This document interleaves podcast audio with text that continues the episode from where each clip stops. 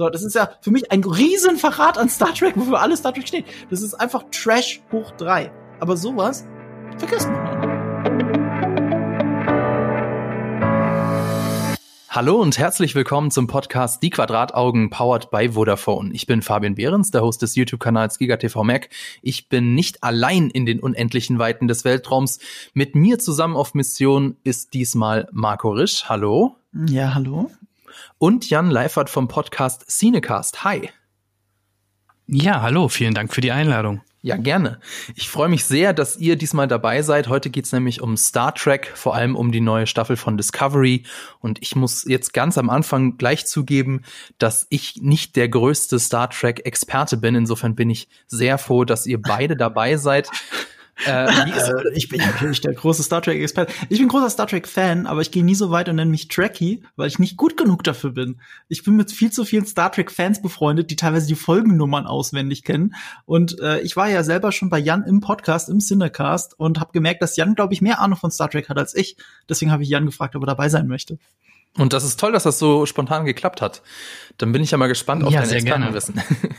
ähm, was war ich auch. Ich weiß ja. ja. nicht, ab wann man Trekkie ist. Ihr sagtet ja gerade, ähm, das ist eine Definitionsfrage, oder? Ab wann man Trekkie mhm. ist. Also ich habe seit Kindheit angeguckt, schon damals nach der Schule auf Sat 1 nachmittags die die Folgen und ähm, habe eigentlich alles gesehen. Ähm, wenn das reicht, dann dann bin ich vielleicht Trekkie. Ich habe auch T-Shirts und sowas. Ich habe noch vor dir geschaut. Anscheinend bin ich älter als du. Ich habe nämlich noch auf ZDF geschaut, als es noch im ZDF lief, bevor es auf Sat 1 lief. Und äh, auch Next Generation bin damit aufgewachsen, habe das lange vor Star Wars geguckt. Aber ich habe eben nicht alles, alles, alles gesehen und geschweige denn mehrmals gesehen. Deswegen bin ich immer so der Meinung, bin vor allem ein großer Fan von dem Universum und den Filmen tatsächlich, also allen, auch den schlechteren. Aber äh, bei den mhm. Serien bin ich nur so, ja, ich gucke das halt voll gern, weil ich es liebe, aber äh, ich habe nicht alles gesehen und bin da nicht super tief drin. Es ist auch viel Guilty Pleasure, finde ich, wenn man Star Trek gucken will. Star Trek ist ja, wie habt ihr ja schon erzählt, eher so eine Fernsehsache. Also die meisten haben das irgendwie mal im Fernsehen gesehen. Und deswegen muss ich gestehen, dass ich so viel Star Trek wie noch nie geguckt habe, seitdem ich Netflix habe, weil das läuft ja jetzt auf Netflix. Auch die alten Staffeln mhm. sind teilweise auf Netflix. Und da, deswegen reden wir ja heute auch über die neuen Serien. Aber vorher noch etwas Werbung. Wir als Kinofans sehen ja ein bisschen mit Sorge in die Zukunft. Gerade sind ja erst die sämtlichen Blockbuster von Warner Bros. nach hinten geschoben worden, bis auf Matrix 4.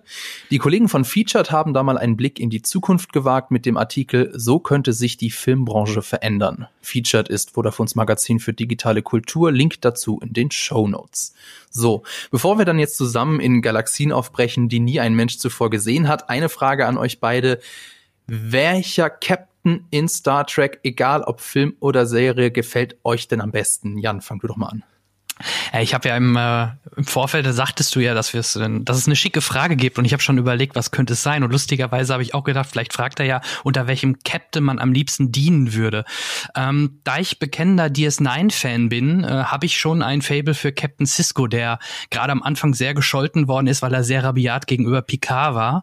Und ich würde jetzt mal die Außenseitermeinung äh, vertreten und würde dort Captain Benjamin Cisco nennen. Das ist okay. wirklich eine Außenseitermeinung. ich, für mich gibt's da immer nur die Wahl zwischen Picard und Kirk. Der Rest ist so, ja, auch Tja. toll, keine Frage. Ich glaube, jeder Star Trek Captain hat irgendwas. Zum Beispiel war bei Discovery äh, meine, also die, die, der Punkt, der mich zur Serie wirklich geführt hat, war, war Captain Lorca. Also das war so der Punkt, wo ich dachte, okay, das ist wirklich Star Trek, ich liebe es. Aber ähm, ja, Picard oder Kirk und das ist eine schwere Entscheidung, weil mit Next Generation bin ich aufgewachsen und äh, das ist auch irgendwie mein Lieblingscrew aber die geileren Filme hat am Ende des Tages für mich immer Kirk und seine Crew gehabt, deswegen Kirk. Dann sage ich jetzt einfach mal, um mich von euch beiden zu unterscheiden, Captain Janeway, ohne das in irgendeiner Form näher äh, begründen zu können. Aber unser ich, erstes Thema. Ja. Zwei Freundinnen, die beide auch Janeway als äh, ihren Lieblingskapitän bezeichnen. Das, das ja darf man nicht unterschätzen, was für eine, was für eine große Wirkung das auf äh, ein heranwachsendes Mädchen haben kann, zu sehen, dass auch eine Frau der Captain sein kann und sich auch den Respekt verdient. Ja. Und deswegen kann ich, ich das eigentlich die, verstehen. Ja, ich fand die immer sehr respektvoll und respekterheischend. Und das, das war immer mein Problem mit ihr, weil sie wirkt auf mich immer wie eine Schuldirektorin. Ja, und als großer Kaffee-Fan ne, kann man natürlich Captain Janeway wählen. Da stimme ich absolut zu. Aber wenn ihr mal DS9 schaut, da gibt's so Folgen wie, wie die Geschichte mit der Verschwörung mit den, äh, mit den Romulanern, wie man die in Krieg zieht und wie er da spielt. Also ich, ich mag einfach sein Schauspiel in dem Falle.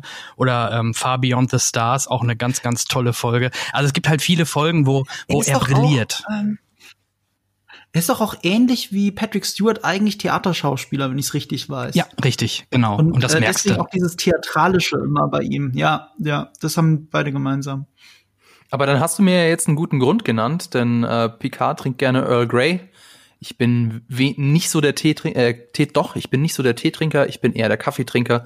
Dann kann ich mich da ja hingehend besser mit Captain Janeway äh, identifizieren. Okay, dann hast du offensichtlich nicht sinnlos im Weltall gesehen.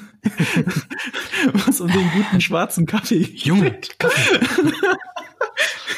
Kaffee. Aber ähm, Na, da. Äh, Marco, du meintest gerade Loka, ist der nicht auch sogar Schauspieler äh, vom Theater? Der, der, ähm, also der ja, Schauspieler. Ich, mein, muss dazu sagen, jeder britische Schauspieler ist Schauspieler vom Theater. Okay. Also ähnlich wie, wie wie, wie in, äh, wie in äh, Deutschland werden die Schauspieler dort eher für Theater ausgebildet als für Fernsehen und das merkt man denen dann an. Also, die ist auch eine sehr ganzheitliche Ausbildung. Das ist einer der Gründe tatsächlich, warum so viele großartige britische Schauspieler in Amerika arbeiten und auch Amerikaner spielen, weil die eine sehr, sehr gute Ausbildung haben. Ich habe mal einen Artikel drüber gelesen, dass das sogar sehr elitär ist eigentlich. Das sind sehr teure, große Theaterschulen. Und das hat natürlich dann auch führt zu dem Problem, dass man, dass man äh, elitär aufgewachsen sein muss, um diese elitären Schulen besuchen zu können. Also das ist tatsächlich eine Versnoppung des englischen Schauspiels, aber das ist was ganz anderes. Wir müssen nicht so tief gehen. Wo ja die Engländer an sich schon den Ruf haben, ein bisschen versnobbt zu sein. Oh je. Ach, kommt noch dazu. Ja. äh, wie schlage schlag ich jetzt die Brücke zu Discovery? Versnobbt? Naja, die Brücke ist doch ein Thema. Also, was ist eure Lieblingsbrücke? ah, ja. Genau. Genau, Discovery, da ist ja jetzt die, die dritte Staffel gerade rausgekommen. Star Trek Discovery spielt zehn Jahre vor, Ra genau, für Raumschiff Enterprise, also der allerersten Star Trek Serie. Im Mittelpunkt der Handlung steht da die Sternflottenoffizierin Michael Burnham und die USS Discovery. Jetzt erstmal spoilerfrei. Wie hat uns denn die erste Folge gefallen, Marco? Wie hat dir die erste Folge Von gefallen? Von der dritten Staffel jetzt, ne? Ja, genau. Ähm, also erstmal äh, sie hat so angefangen und ich habe auf die Uhr geschaut, wie die zweite Staffel aufgehört hat. Äh, sehr weinerlich. Das ging mir tatsächlich in der zweiten Staffel, so, so gern ich Discovery hab, umso länger die zweite Staffel ging, umso weinerlicher wurde Burnham. Äh, was ich damit meine ist, sie hat andauernd Gefühlsausbrüche. Für jemanden, der vulkanisch erzogen worden ist, ein bisschen viel, finde ich. Sie hat immer, sie ist immer nah dran, in Tränen auszubrechen oder sie bricht in Tränen aus. Und ich habe auf die Uhr geschaut in der ersten Folge der dritten, äh, der dritten Staffel und es dauert fünf bis zehn Minuten und dann ist die schon ganz kurz davor. Und, äh, und äh, nach 20 Minuten äh, sind die Augen auch ganz, ganz, ganz feucht. Und das hat mich schon wirklich ein bisschen genervt. Weil das ist so aus der zweiten Staffel mitgenommen. Und dann ging die Folge länger und länger und sie wurde echt so einem netten Abenteuerfilm, fand ich. Mit sehr vielen Anleihen, das können wir dann im Spoiler-Part vielleicht besprechen, mit sehr vielen Anleihen an den 2009er Star Trek von Abrams, fand ich.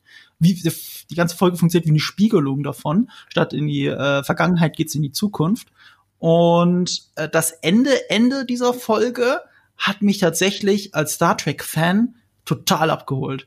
Also da war ich selber den Tränen nahe, so ein bisschen Freudentränen. Und äh, das muss die Folge schaffen. Das hätte ich nicht gedacht. Das hätte ich ihr nicht zugetraut. Jetzt bin ich äh, angefixt und jetzt ist die Serie endlich an einem Punkt angekommen, wo sie mal eigenständig sein kann weil das war sie bisher nie wirklich. Die erste Staffel äh, kokettiert immer damit, dass sie fast zeitgleich zur alten Star Trek Serie spielt gefühlt, also ein paar Jahre vorher, aber aber ist ja der gleiche Kanon. Es ist ja auch die Prime Timeline.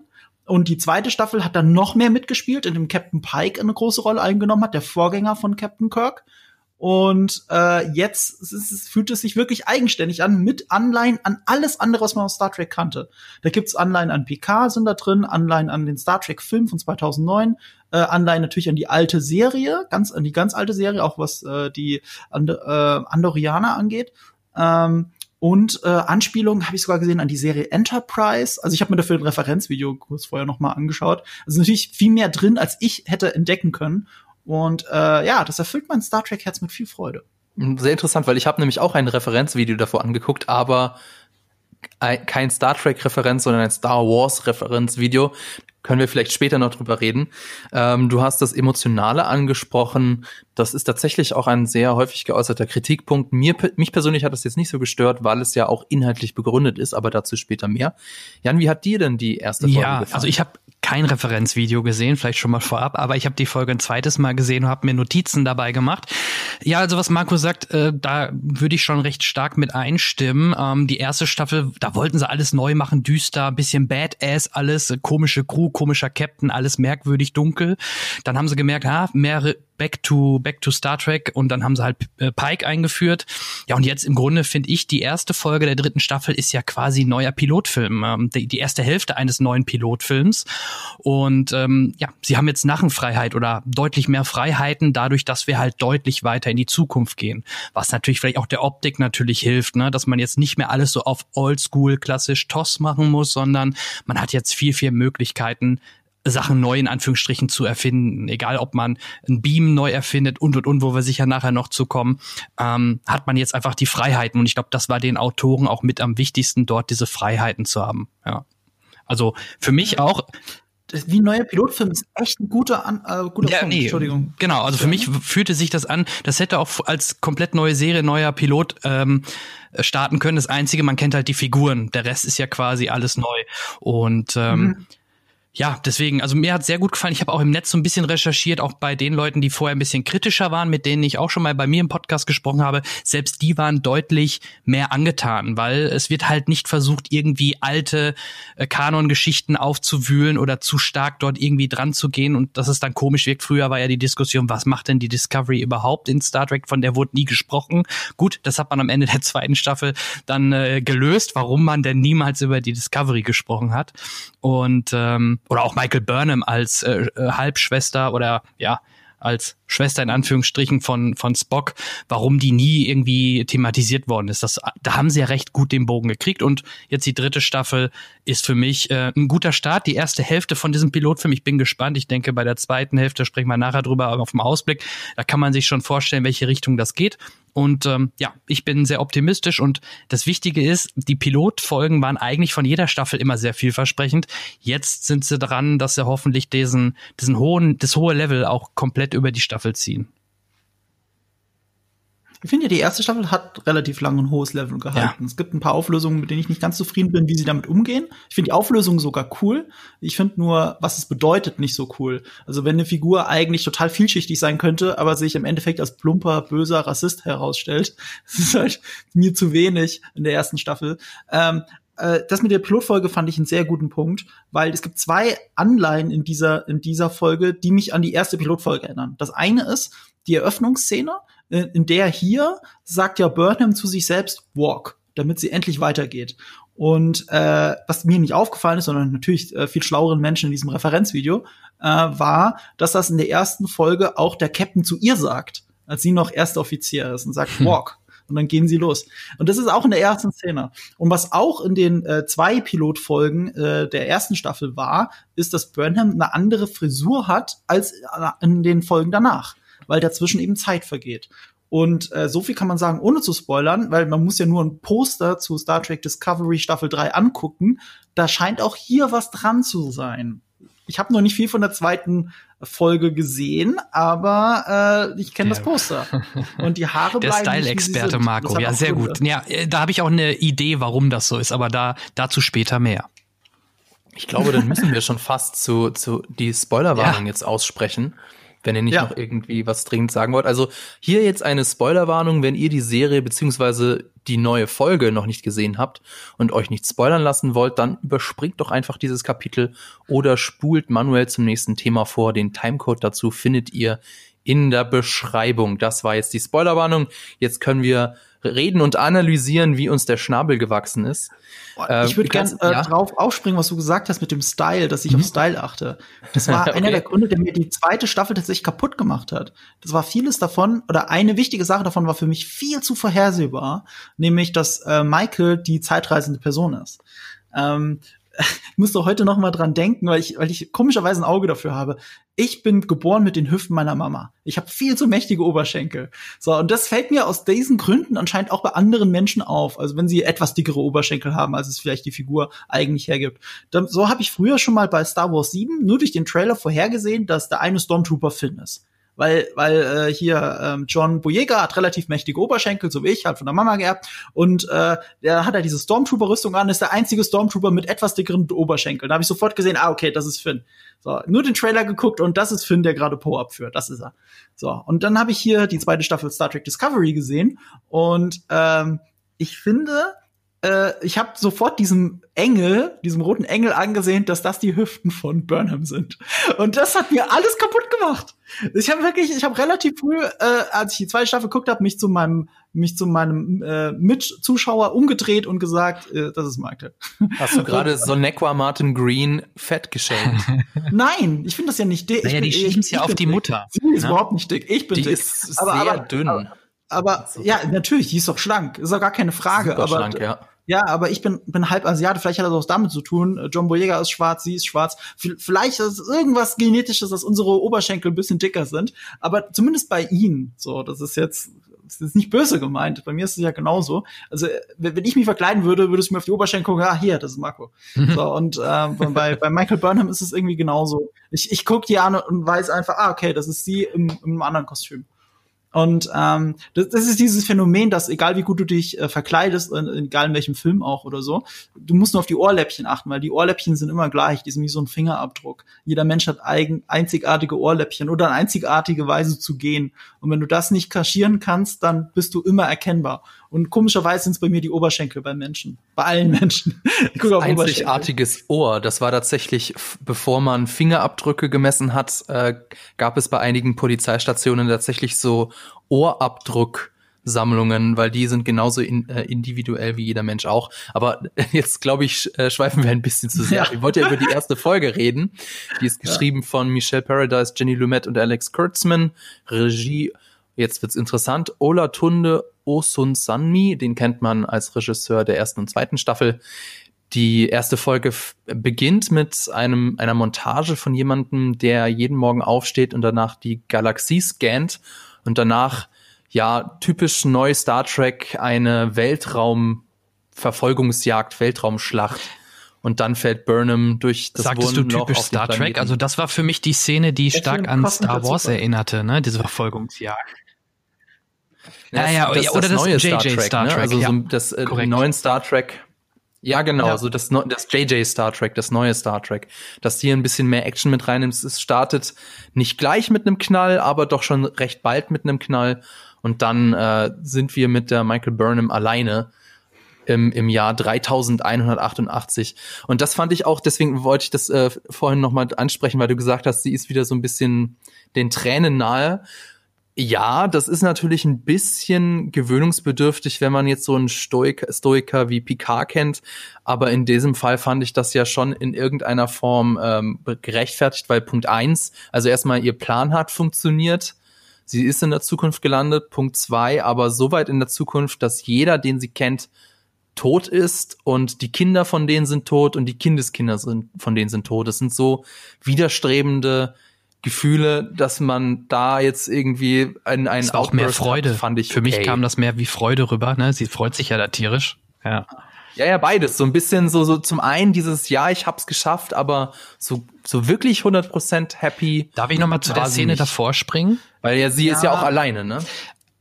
Ja, klar. Mir geht's, mir geht's aber eher um die, äh, um die Interaktion mit Book. Wenn sie schon da schon den Tränen fast nahe ist wieder. Also gar nicht so sehr das mhm. mit dem Anzug, also das, wo sie sich freut, das war es gar nicht, was ich gemeint habe, sondern äh, wo sie ihn flehentlich bittet, ihm zu helfen. Aber das mhm. ist natürlich eine Geschmackssache. Es ist ein, generell oft ein Kritikpunkt an ihr, dass sie zu zu emotional geladen ist. Ich finde, ich finde, äh, da, da, da übertreibt die Schauspielerin ein klein bisschen. Das ist ein bisschen mhm. zu sehr overacted. Hm. Das ist einfach zu, zu nah am Wasser gebaut. Den gleichen Dialog ja. kannst du auch nüchtern spielen. Da steht ja nicht im, im Drehbuch, jetzt hat sie äh, feuchte Augen. Das ja. ist eine Entscheidung des Schauspielers, sei denn natürlich, äh, der Regisseur gibt ihr das vor. Da sie aber wechselnde Regisseure hat, innerhalb der, gerade in der zweiten Staffel, wo das immer wieder passiert ist, würde ich behaupten, ähm, das ist eine Entscheidung der Schauspielerin. Und das gefällt mir persönlich nicht so gut. Auch wenn äh, es, es erwartbar ist, nochmal, sie ist vulka vulkanisch erzogen worden. Sie ist ja gerade sehr gefühlskalt in, ja. der, in der ersten Staffel. Ja, das, das, aber Jan, du wolltest noch was sehr zur gerne. Szene davor so sagen, einfach. eigentlich. Ne? Jetzt, genau. Jetzt müssen wir ein bisschen äh, vielleicht ein bisschen chronologisch das Ganze ja. ablaufen lassen. Also erstmal müssen wir natürlich über diesen mega coolen Vogelwecker sprechen und überhaupt diese Szene am Anfang. Mich hat die extrem an Desmond von Lost erinnert, der auch immer seinen Tagesablauf hatte, seine Sachen machen musste. Ich musste ich direkt an Lost denken. Ging das euch auch so? Sofort, sofort. Das war mein allererster Gedanke. Ja, ja total. Also, ich musste an meine, an meine ersten Haustiere denken, sorry. Das ja, war nämlich auch ein Auch schön. Und kennt ihr den Schauspieler? Also ich kannte ihn nicht, ich ja. habe mich nur gewundert, weil der schon sehr markant war. Das ist Adil Hussein, ein wirklich indischer Superstar. Also in Indien ist das ein, ein Megastar. Den kennt man bei uns eher so aus Filmen wie Life of Pi oder Pi. Und ähm, das fand ich auch ziemlich cool, dass man so einen Bollywood-Superstar äh, dort in die, in die Star Trek-Serie mit reinkriegen konnte. Und er hat ja auch nachher noch mal eine, eine coole Szene, was Marco schon sagte, die, wo man wirklich zu Tränen äh, rühren äh, kann. Ne? Also ja, total. die trägt er, ne? Die trägt er alleine, das muss man ihm lassen. Ich wusste nicht, dass er so ein Superstar ist. Mir kam er irgendwie bekannt vor, aber ich konnte es nicht wirklich zuordnen. Ja, also, guck mal. Ja, das kann sein. Das ist ja wirklich witzig, das macht ja, macht ja Hollywood macht das gerne, dass dann, äh, zum Beispiel bei Tenet war das ja auch so, da war ja auch eine äh, Schauspielerin, eine, eine sehr, sehr bekannte Schauspielerin, aber eben nur im, äh, im, im Bollywood-Bereich, die wir eben als, als westliche Zuschauer gar nicht so kennen, die wir, wo wir uns nur denken, oh, die hat aber eine gute, äh, so, ja, Screen-Performance. Ne? Und das ist mir bei dem auch äh, gefallen. Sag mal, äh, ja. Ja, ja. kennt ihr die The Expanse? Ja, genau. Die ist ein indischer Superstar. Kennt ihr die Serie The, The Expanse bei Amazon? Spielt sie da nicht äh, auch ja, mit? Spielt sie da, also ja, ich, ich bin jetzt erst mit Expense ein, angefangen, bin in der zweiten Staffel, aber ich meine, das wäre doch diese, die auf der Erde da auch diese Intrigen schnürt oh, und so. Also für mich sieht die, die genauso aus, aber ist ich weiß es nicht.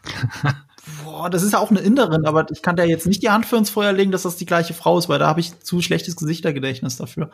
Ähm, nee, ist, ist, ist sie, glaube okay. ich, ist, ist sie nicht. Ich hatte die ganze Zeit Angst, dass, äh, dass er jetzt auf den Vogel draufhaut.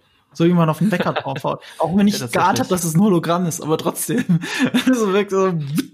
Aber ja, äh, ich fand das cool. War auch cool dargestellt, wie sie sich die Zukunft vorstellen. Also es konsequent ja, weiter. Diese äh, Materie, die ähm, sich verformt und äh, ne, um verändern kann, das war, glaube ich, kein Holodeck, sondern ich vermute, dass das wirklich Materie ist, die sich irgendwie in Formen verwandelt, ne? Ja, so aber Holodeck ist ja auch so ein ne? Ding. Das ist ja keine visuelle Täuschung, ja. sondern mehr als das. Deswegen, äh, ich meine, wenn man die Technologie hat und dann äh, fast 1000 Jahre in die Zukunft springt, dann, ähm, also äh, in dem Fall 900 Jahre, weil Next Generation ist ja 100 Jahre später. Aber äh, ja, das ist dann nur konsequent weitergedacht. Und da waren ja auch Anspielungen da noch drin, sowas wie die Temporal Wars, äh, die, die hier der, Trans äh, der, der, der transportable Transporter äh, hat mich sofort an, an Nemesis erinnert, mit dem Data sich äh, ähm, hintransportiert, also Data äh, hier Picard wegtransportiert hat. Daran hat es mich sofort erinnert. Also es fühlt sich sehr rund an, ehrlich gesagt. Mhm. Dafür, dass sie so einen großen Sprung machen. Plus, ähm, es ist halt, es ist ja schon mutig, dann für Star Trek-Verhältnisse so einen großen Sprung zu machen. Next Generation hatte das ja gemacht, wie gesagt, fast 100 Jahre, eine ganze Generation äh, vom alten Star Trek weg. Und seitdem sind wir ja eher stagniert und es ist nie vorangegangen, was auch ein großer Kritikpunkt war bei Enterprise und bei Discovery. Und jetzt hat Discovery die Balls und äh, springt einfach mal 900 Jahre in die Zukunft. Das haben sie auch äh, dadurch gelöst, dass sie sich jetzt wirklich auch visuell abheben wollten, indem sie woanders gedreht haben. Also das Panorama des Planeten, ähm, Hima, Island sah auch ne? richtig schick aus. Und das wurde alles auf Island gedreht, genau. Das habe ich vermutet wegen Death Stranding. da war ich doch schon, habe ich gedacht. ich bin doch in Death Stranding da rumgelaufen, stundenlang. Das muss doch Island sein. Genau, deswegen ist es, es sieht ein bisschen anders aus, als man das gewöhnt ist, fand ich auch sehr schick. Und dann trifft ja die Burnham sehr bald auf äh, Cleveland Booker, den man in der Weltraumverfolgungsjagd gesehen hat. Die hatten äh, von Anfang an, fand ich, eine, eine sehr coole Chemie. Weiß ja, nicht, erinnerte ein bisschen an Han Solo, ne? Han Solo und Leia ja, eventuell. Also du, du meintest. Ich, ich ja, wollte schon sagen, das, ist, das sagen jetzt sehr viele, ne? Es ist ja, ja quasi, quasi der schwarze Hans Volo. Und dann sag ich, ja, aber das ist doch dann einfach Lando Calrissian. Warum ist der jetzt so als Beispiel nehmen? Es ist Lando Calrissian halt bloß ein Star Trek. Ja, das äh, mag cheap auch sein, vielleicht ein bisschen, aber ich finde, das passt zum JJ-Track. Eigentlich ist es nur konsequent. Und äh, hier hat es sich so sehr organisch angefühlt, um die neue Welt einzuführen.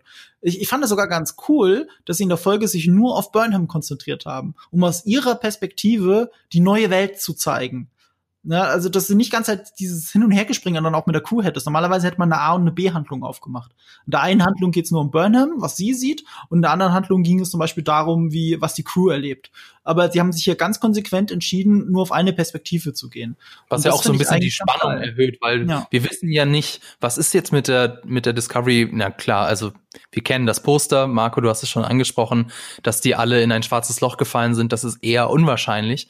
Aber ähm, trotzdem bleibt so ein bisschen Spannung. Was ist jetzt mit der Crew? Was ist mit der Discovery? Haben die das auch geschafft? Und in so wie du genau genau wie du sagst, dass, wenn man jetzt da eine A und B Handlung gemacht hätte, es hätte nicht nur irgendwie ein bisschen die die Spannung und den Drive rausgenommen, aber es hätte auch ja den äh, hätte einfach auch dann verraten, wie es äh, und die ganze äh, der ersten Folge die Hälfte der Spannung beraubt. Insofern das ist übrigens es gut, dass sie es nicht gemacht haben. Das ist übrigens das, was ich gemeint habe mit die umgekehrte Handlung, also die umgekehrte Prämisse eigentlich von Star Trek 2009. Weil da ging es ja um die Reise in die Vergangenheit und da ist äh, Spock in die Vergangenheit gereist, aber später angekommen als die äh, Romulaner. Genau. Und äh, die haben dann jahrzehntelang auf ihn gewartet. Und damit haben sie ja eigentlich eine neue Timeline losgetreten. Und so sehe ich das jetzt bei dieser Folge eigentlich. Es ist genau umgekehrt. Äh, hier ist es sogar die Schwester von Spock, die, äh, die, die ankommt, aber zuerst und eben nicht in der Vergangenheit, sondern in der Zukunft und damit nicht eine neue Timeline, aber eine neue Star Trek-Handlung lostritt.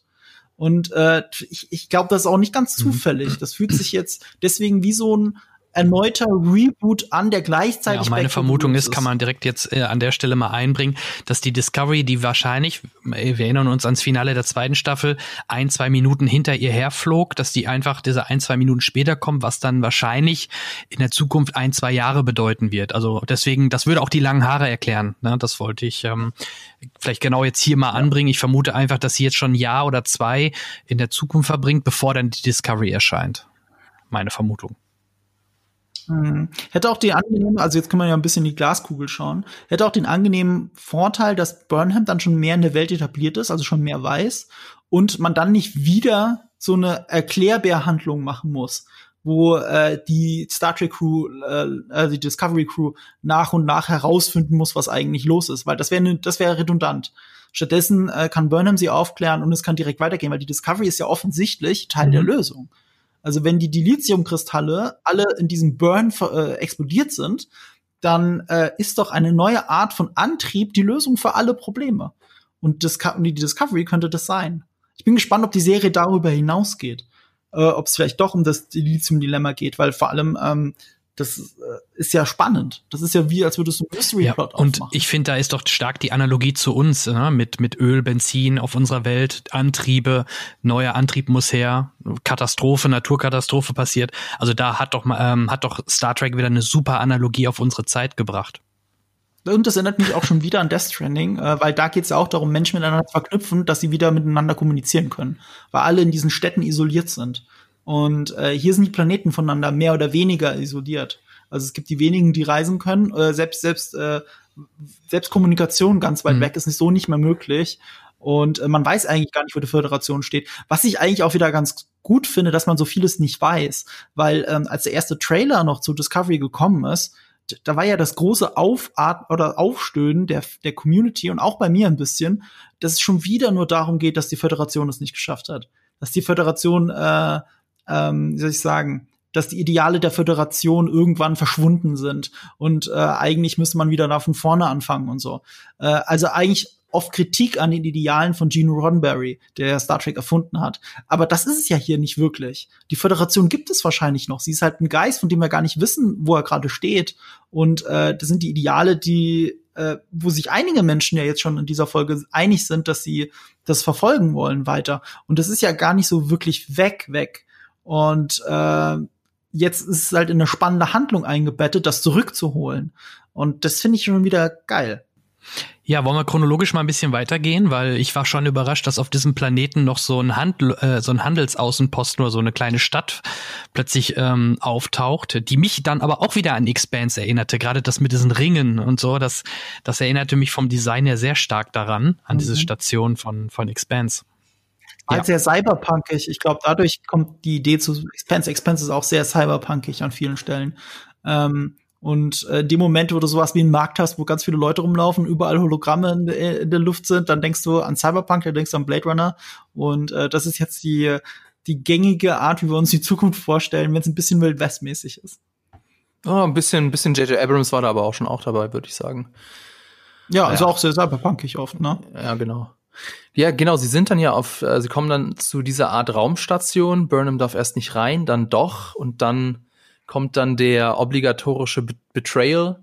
Habt ihr das äh, kommen sehen, dass Booker sie betrügt und ihr das Zeug klaut? Dadurch, dass er Lando Calrissian ist, auf jeden Fall. ja.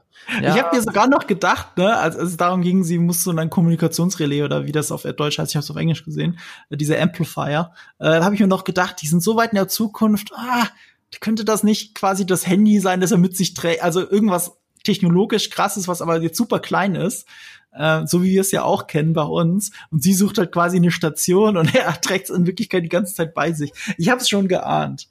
Konnte nicht mit dem Finger drauf zeigen, aber ich habe es geahnt. Ja, also ich fand es eigentlich, ähm, ja, weiß ich nicht, wie ich das fand. Äh, sie wird dann ja ähm, festgenommen und unter Drogen gesetzt und das war eigentlich für mich somit das Unterhaltsamste. Kann ich mir aber auch vorstellen, dass das viele Leute genervt hat, dass sie für einen großen Teil der ersten Folge tatsächlich ja äh, irgendwie so eine Art betrunken spielt. Ich fand das sehr witzig. Ja, finde ich auch. Eine War auch eine Anlehnung ja. an äh, eine alte Star Trek Folge, habe ich dann gesehen. An, okay. ähm, ja, und zwar auch genau in der Konstellation, nur umgekehrt. Der hat nämlich Kirk ein, äh, wenn ich das richtig verstanden habe, Kirk hat einen Andorianer, also einen dieser blauen Wesen mit den Antennen, den hat er unter Drogen gesetzt, um äh, die Wahrheit zu erfahren. Und hier ist es halt genau umgekehrt. Das fand sie ich sehr schön. Drogen gesetzt, um die Wahrheit zu erzählen, ja. Von einem Andorianer. Ja. Und sie hat dann die wunderschöne Dialogzeile, äh, ich krieg's leider nicht mehr ganz zusammen, er transportiert etwas Wertvolles und es ist temperatursensitiv, es muss Eiscreme sein oder so. Ja, ja. Ja, und sie konnte lachen. richtig schön overacten. Ne? Äh, also da sind wir wieder bei der äh, Burnham, die jetzt wieder alle Emotionen ja, ja. freien Lauf geben konnte und so richtig schön am Over, also knapp am Overacting war. Ja. Man muss auch fairerweise sagen, das klang immer so, so kritisch von mir, wenn ich sie des Overactings be bezichtige. Das macht ja. ja. Patrick Stewart auch. Also, der overacted ohne Ende in Star Trek. Wie fandet ihr denn optisch die, ähm, also es gab ja diesen Oreo, äh, von, von Orion und den äh, Andrio, an, boah, sag mal schnell die blauen, äh, Andorianer, so. Andorianer. Genau. Die beiden haben ja zusammengearbeitet. Ich fand den Orioaner ein bisschen merkwürdig von der Optik. Der wirkte eher wie ein, wie ein Zwilling von Data. Das wirkte irgendwie so plastisch. Ganz komisch fand ich das. Naja. Sehr glatt gebürstet, ne? Aber es finde ich auch immer schön an Discovery, wie sie es schaffen, äh, Alien-Designs, die man ja eigentlich schon kennt, aus den anderen Star Trek-Serien zu nehmen und sie ein bisschen, äh, bisschen anders zu machen, damit sie wenigstens ein bisschen fremd aussieht. Damit es nicht nur aussieht wie ein Mensch, den sie grün angemalt haben, was sie de facto bei den anderen Star Trek-Serien gemacht haben, äh, ich habe gehört, in der Serie Lower Decks, da reden wir später ja auch noch mal kurz drüber, gibt's auch äh, äh, ein grünhäutiges ja. Alien. Und das ist, äh, ja, die etablieren das wieder. Finde ich eigentlich ganz cool. Gab's ja auch in Star Trek 2009, ja, klar, wenn ich gerade richtig erinnere. Des, die äh, Szene. Da war Kirk mit ihr im Bett, Kirk, genau. Ne? Die äh, Zimmergenossin von Uhura. Mhm. Was ja eigentlich so der alte Michael Mittermeier-Witz ist, dass Kirk alles bonert, äh, was, äh, äh, ja, egal ob Mensch oder Alien. Das ist nicht der Grund, warum ich Kack gewählt habe vorhin. ja, da dürfen wir nicht, da dürfen wir nicht so engständig sein. In der Zukunft ist das alles äh, ganz anders. Der ich fand's nur, technisch sehr locker, Kirk. Ja, ich musste da nur ein bisschen äh, schmunzeln, dass ja die äh, Burnham ganz am Anfang eben durch die Zeit fällt und dann das allererste Wesen, was sie sieht, ist ist ausgerechnet ein ein Mensch in ihrem Alter, mit dem sie sich auch super unterhalten kann. Äh, aber Vor allem das, im großen Universum. Im großen also, Universum, ja.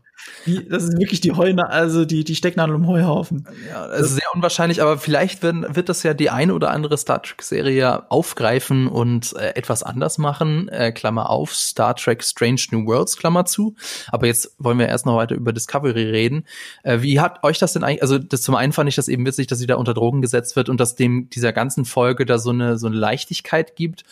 Obwohl äh, es ja doch sehr ernste Themen hat. Also zum einen eben, die, dass die Föderation untergegangen ist, dass, dass sie weit jetzt in der Zukunft gelandet ist ohne ihre Crew. Und dann begehen die beiden, Burnham und Booker, auch erstmal Massenmord. ja. Was, weiß nicht, sehr nonchalant. Äh, wie hat euch das gefallen? Das fand ich ein bisschen moralisch fragwürdig. Also, weil das waren ja auch nur, am Ende des Tages waren das Gesetzeshüter der Stadt. So, ich ja, genau. weiß nicht, wie legitim diese Stadt ist und ob die nur aus Räubern besteht und, und die waren ja auch alle zwielichtig, gar, gar keine Frage. Aber das war schon, da, da hat ein nach dem ja, anderen hab, Teile man, könnte, man hätte es so erklären äh, können, dass okay. diese Waffen, die finde ich so auch ein bisschen merkwürdig aussehen, die sahen noch so ein bisschen aus wie das Maul von so einem Sandwurm von Dune, oder? Auf jeden Fall, wenn man mit den Waffen. Hm. Ich habe eine Käsereibe, die so aussieht. Also ja. wenn ich die Käsereibe in die Hand nehme, dann geht die auch wie eine Tüte so nach, nach unten hin auf. Vielleicht hat man die nur weggebeamt. So ein bisschen wie ein Mega Man Blaster. Mm, ich fürchte nicht. Ich habe das ein Stückchen rumgeflogen. Das war überraschend brutal und dadurch, dass es in so einer blauen Soße sich aufgelöst hat, konnte man da, kann man ja, das durchwinken. Ja. So, so habe ich das gesehen. Also die sind schon tot, meiner Meinung nach. Also, ich glaube nicht, dass die irgendwo hingebeamt wurden und dass es denen dann super besser geht und sie Eiscreme essen dürfen.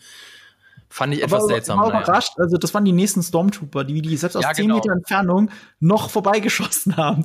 Also, gerade als sie wegrennen vor ja. denen, das, also, waren wirklich 10 Meter hinter denen und haben es geschafft, in den Boden zu schießen. Ja. Also, das habe ich nicht verstanden. wenn, wenn, die, wenn die von ganz weit weg, ne, wirklich so rumballern würden und dann da auch mal von neben die Füße geht, okay aber nicht zehn Meter von einem weg. Da kannst ja nicht mal mit einem Nerfblaster daneben schießen. aber das geht natürlich nicht, weil das sind ja unsere beiden neuen Hauptfiguren, die kann man ja nicht einfach. aber, aber ich fand's spaßig. Ich fand das spaßig zusammengeschnitten, hat auch wieder an 2009er mhm. Star Trek, finde ich, erinnert, als sie die Klippe runterspringen und dann mhm. dabei beamen. Ja. Ähm, das war so wie diese Szene, äh, als sie dem Boden äh, entgegenfallen und dann noch rechtzeitig weggebeamt werden. Ja, stimmt, ähm, genau. Von der das ist eine schöne Dynamik. Das ist trotzdem eine schöne Dynamik. Man musste aber ein bisschen beide Augen zudrücken. Ich, ich habe auch kurz dran gedacht, so, ach, ist doch schade, dass ich wieder die Augen zudrücken muss. Und dann, wenn man aber ganz ehrlich ist als Star Trek-Fan, wo hast du denn so viel bessere äh, Phaser-Schießereien in Star Trek gesehen? Die meisten sind ja albern. Wenn man, also wenn man es mal ganz nüchtern betrachtet, sind sie eigentlich albern, aber wir können sie sehr gut akzeptieren. Und so geht's mir dann hier. Äh, ich kann das eigentlich sehr gut akzeptieren und kann äh, Hut davor ziehen, wie gut das inszeniert ist. Apropos Augen zu drücken, gibt es eigentlich einen Grund, warum sich, äh, warum Booker sich nicht gleich an zu Beginn äh, mit seinem Book, persönlichen ja, naja, also er, er nennt, er stellt sich vor mit Book, aber er heißt eigentlich Cleveland Booker. Das Ach sagt er später so. auch. Ne? Ja, ah. weiß nicht, warum er da die Kurzform, ja, das ist vielleicht so sein, sein Spitzname. Äh, apropos äh, Augen zusammendrücken, äh, warum benutzt er eigentlich nicht seinen persönlichen Transporter, um sich dann in den ja, also das ist natürlich, damit sie da hinlaufen können, damit sie Zeit haben, einen schönen Panorama-Shot zu machen und damit äh, es die äh, Unterhaltung gibt, wo Booker erzählen kann, dass die Föderation untergegangen ist. Aber so wirklich einen Grund dafür gibt's nicht, oder? Du kannst es höchstens dir selber dazu dichten, weil er sie halt permanent getäuscht hat. Na, und in einer Welt, in der es äh, super transportable Transporter gibt, warum soll es dann nicht ein viel kleineres Kommunikation, ein Communication Amplifier oder wie das hieß, geben, hm. als, als dass man in die Stadt dafür muss? Also äh, vor, vor allem hätte er sie, ähm, wenn sie sich einfach dahin gebeamt hätten, hätte sich das alles sehr schnell aufgelöst und sie wäre vielleicht misstrauischer geworden. Äh, dadurch, dass sie dabei äh, lang gegangen sind, also diesen langen Weg gegangen sind und sich dabei unterhalten haben, kannst du als jemand, der sie betrügen möchte, schnell Vertrauen gewinnen also theoretisch ist es möglich, dass es Absicht von ihm war, aber das ist auch wirklich, da reime ich es mir dann. Das kann generell storytechnisch mhm. immer wieder jetzt in Zukunft ein Problem sein. Jetzt, wo man weiß, dass es theoretisch so einen mobilen Transporter gibt, kannst du dich ja in jeder kniffligen Lage im Zweifel theoretisch raustransportieren. Ähm, ich glaube, dass wir den nicht mehr so häufig sehen werden, ne? dass das, dass das ähm, jetzt in dem Moment so ein so ein Vehikel war, um da die Story halt spannend oder diese Verfolgungsjagd spannend und äh, gut äh, zu schneiden. Aber ich glaube nicht, dass wir die in Zukunft noch häufiger sehen werden. Meine Vermutung. Hm. Ja, das ist tatsächlich äh, für den Schreiberling ja. ist es jetzt ein schwieriges Problem. Hm. Was sie aber ein bisschen etabliert haben, ist ja, du verschwindest nicht einfach. Also die Leute finden dich und kommen sofort hinterher. Das heißt so, das, das ist eigentlich nicht viel besser, als wenn du nur zwei Schritte Vorsprung hast, während du wegrennst. kann man noch sagen. Mal gucken, wie sie es dann lösen. Der mobile Transporter ist dann quasi so das Handy in unseren modernen Filmen für, für Drehbuchschreiber. Mal sehen, wie sie das auflösen, ja. Ja, dann, genau. Also du meinst das Problem, dass man immer irgendeinen Grund finden muss, warum das Handy nicht geht. Ja, genau.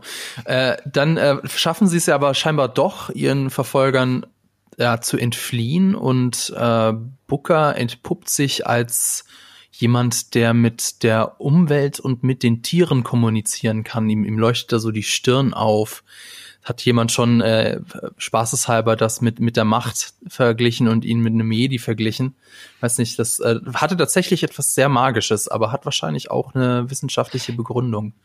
Ja, da bin ich mal sehr gespannt, weil das war vielleicht einer der wenigen Elemente, wo ich mir dachte, ach, das muss jetzt nicht sein, das ist jetzt nicht typisch Star Trek, dass da einer in Anführungsstrichen mit Magie irgendwie was machen kann. Aber mal gucken, wie es erklärt wird. Er hat ja auch, wie sie gefragt hat, ähm, das nicht wirklich so äh, erklären können. Er sagte nur, äh, sie fragte, glaube ich, irgendwie, hast du gerade gebetet? Und er, äh, ja, sowas in der Art. Also wir wissen ja noch nicht genau, was er da jetzt genau wirklich gemacht hat, ob das äh, Mediklorianer waren oder was auch immer.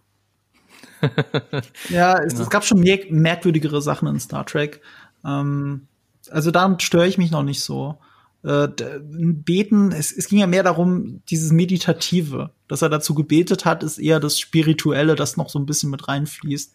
Äh, aber auch einfach, weil es ihm ja auch vielleicht eine, eine, ihm fehlt ja selber der Grund zu wissen, warum das so ist, wie es ist. Für ihn selbst ist er ja nur so geboren und es kommt alle paar Generationen vor bei denen. Ähm, ja, weiß nicht. Es ist ein Mystery-Element mehr. Und eventuell ein, ein, ein Deus Ex Machina, um gewisse Plotholes zu füllen. Wer weiß. Dann machen die beiden ja, so ein. Plot hätte das nicht gebraucht, finde ich. Ja, vielleicht für die Zukunft, wenn sich mal wieder jemand irgendwie ver, äh, verletzt hat oder die, die Tierwelt äh, feindlich gesinnt ist, so wie jetzt hier in der ersten Folge, wo Booker ja zufälligerweise an Bord einen, einen Menschen- und Angreifer fressenden Wurm hat der äh, ja dann sich den, den Angreifern entledigt und aus Versehen auch fast Burnham, die dann rausgespuckt wird, die das aber ganz sportlich und ganz locker äh, nimmt. Ich glaube, ich wäre da ein bisschen ja entrüsteter gewesen, wenn ich fast gestorben wäre und fast verschluckt wäre. Ja, vor allem, also sie hat ja Glück gehabt, dass das Vieh keine Zähne hat oder sowas. Also sie wurde nicht gekaut, sondern wurde erstmal bei lebendigem Leide runtergeschluckt, was ja bedeutet, dass sie den Typen, den er davor runtergeschluckt hat, äh, abklatschen kann ja. da drin. Theoretisch. Aber ich glaube, er hat die schon zerbissen. Also ich glaube, man hat da schon Blut, als er den ersten Angreifer äh, aufgefressen hat, da, da flog schon Blut durch die Gegend. Ja, aber dieses Verschlucken und mhm. so, also diese Szenen kommen ja immer mal wieder in Filmen vor. Und lustigerweise auch äh, ähm, in Lower Decks gibt's auch so eine Szene, lustigerweise. Also scheinbar ist das äh, momentan sehr beliebt, mal von so einem Monster komplett verschluckt zu werden und dann wieder ausgespuckt zu werden. Hm. Ich muss gerade an, an, an Star Wars 7 denken von Abrams äh, da, da werden zwar nur Schuhe wieder ausgespuckt, ah, nee, warte mal, die wurden nicht ausgespuckt, die sind stehen geblieben, glaube ich. Aber es ist auch egal, äh, da wurden auch wieder ganze Leute. Es ist, es ist äh, eine angenehme, irgendwie brutale Art, jemanden vor der Kamera zu töten, ohne dass es so super brutal ist.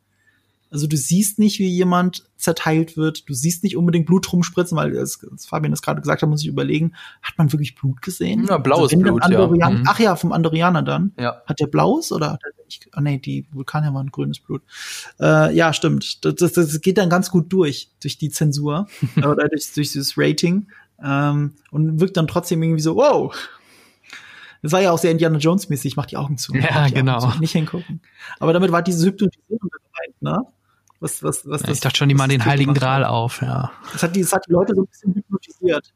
Ja, das, ja, sie konnten da nicht weggucken und haben sogar die Waffen gesenkt. Deswegen hat es funktioniert. Ja, ich habe es nicht ganz verstanden, warum das jetzt funktioniert hat, aber wahrscheinlich wollten sie es unbedingt. Hat, es hat hypnotisierende Fähigkeiten. Ah, Mehr kann okay. ich dazu nicht sagen. Also du hast dann gesehen, wie sie es angucken und wie sie dann auch die Waffen gesenkt haben tatsächlich, mhm. also ihre Aggression verloren haben. Äh, also und das ist erst so runtergegangen in dem Moment, wo es den ersten verschluckt hat. Ja, und, und durch diesen Twist hm. Aber warum waren sie Durch wissen, diesen Twist hast du halt ja. auch wieder dann die Message Richtung Artenschutz oder wir, wir, wir möchten jemanden retten. Hat mich auch ein bisschen an Mandalorian erinnert mit dem Baby Yoda, ähm, dass man halt dort ein Wesen hat, was man beschützt und äh, was man dann halt in Sicherheit bringen will, ne? Nur in Kurzform. Also Mandalorian ist natürlich lang, länger als jetzt diese Szene, aber mhm. so die, die Idee, da Richtung Umweltschutz und Artenschutz zu gehen, ja, ist auch wieder so typisch Star Trek eigentlich. Ja, es hat auch ein bisschen Mandalorian-Vibes, finde ich. Also dadurch, dass es halt, äh, dass sie da so gestrandet sind und erstmal in diese in diese in diese Stadt müssen mit mit diesen rudimentären Gesetzeshütern, sehr westernmäßig, hat mich auch hat mich schon ein bisschen an Mandalorian erinnert. Ich frag mich, ob sie sich davon haben inspirieren lassen, um so ihren eigenen Tod zu finden, aber das ist natürlich wilde Spekulation. Wäre auf jeden Fall nicht das schlechteste Vorbild. Ja, Booker, wie du schon gesagt hast, der, der stellt sich dann als so eine Art Tierschützer raus. Also er ist dann doch ein guter, in Frage, Klammer auf, Fragezeichen, Klammer zu. Auf jeden Fall ähm, hilft Booker ihr dann doch zu einer Art äh, Föderations, alten Föderationsstation zu gelangen und dort treffen sie dann auf den Mann vom Anfang, Adit Sail, der ist, stellt sich vor als Föderationsliaison, was auch immer das ist.